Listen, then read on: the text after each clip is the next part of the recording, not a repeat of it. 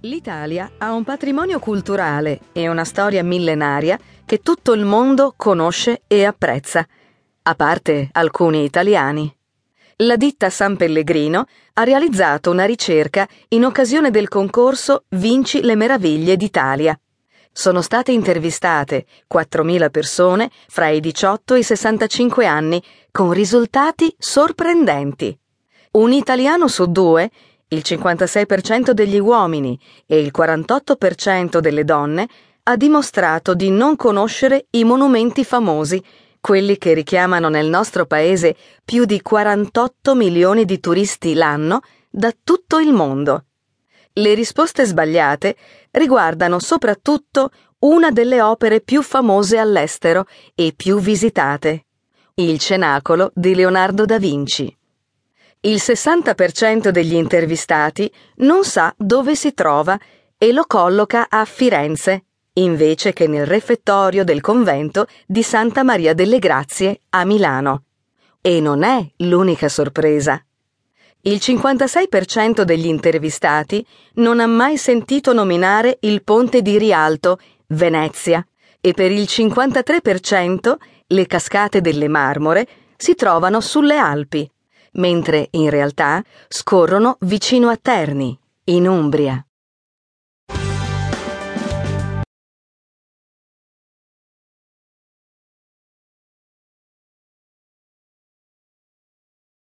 Noi di Adesso Audio siamo andati a verificare e abbiamo chiesto agli abitanti di una città italiana di indicarci i loro luoghi preferiti.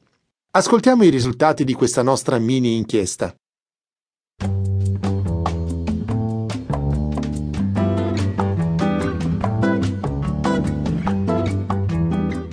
Girato un po' tutta la Sardegna, però il mare non è da nessuna parte bello come alla Maddalena.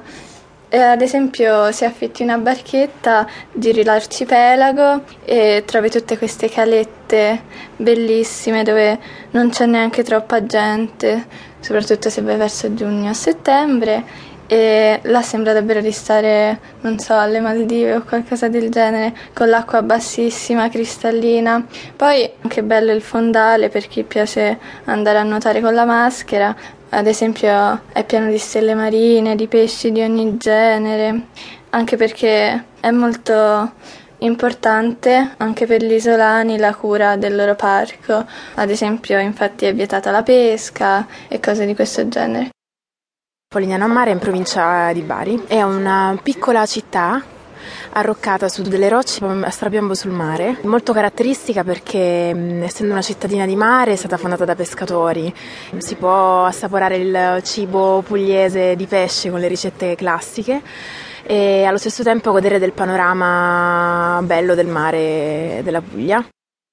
Calcata è vicino Roma ed è un paese interessante, è montuoso e nello stesso tempo fiorente di boschi intorno, ma la cosa importante è che il paese è un paese in cui vivono parecchi artisti, pittori, maggiormente scultori.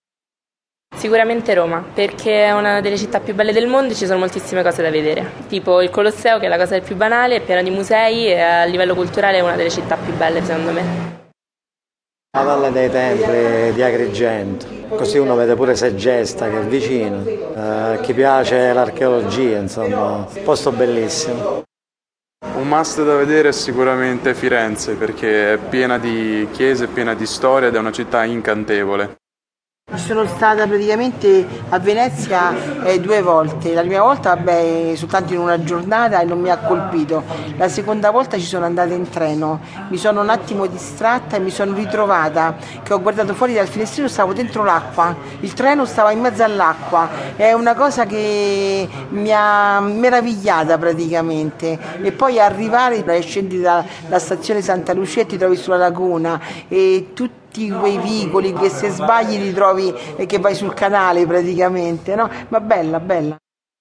Palermo, Mondello, quelle zone là, ma anche dall'altro lato Ragusa, Siracusa, Ortigia, Messina, Taormina, le isole Ole, le...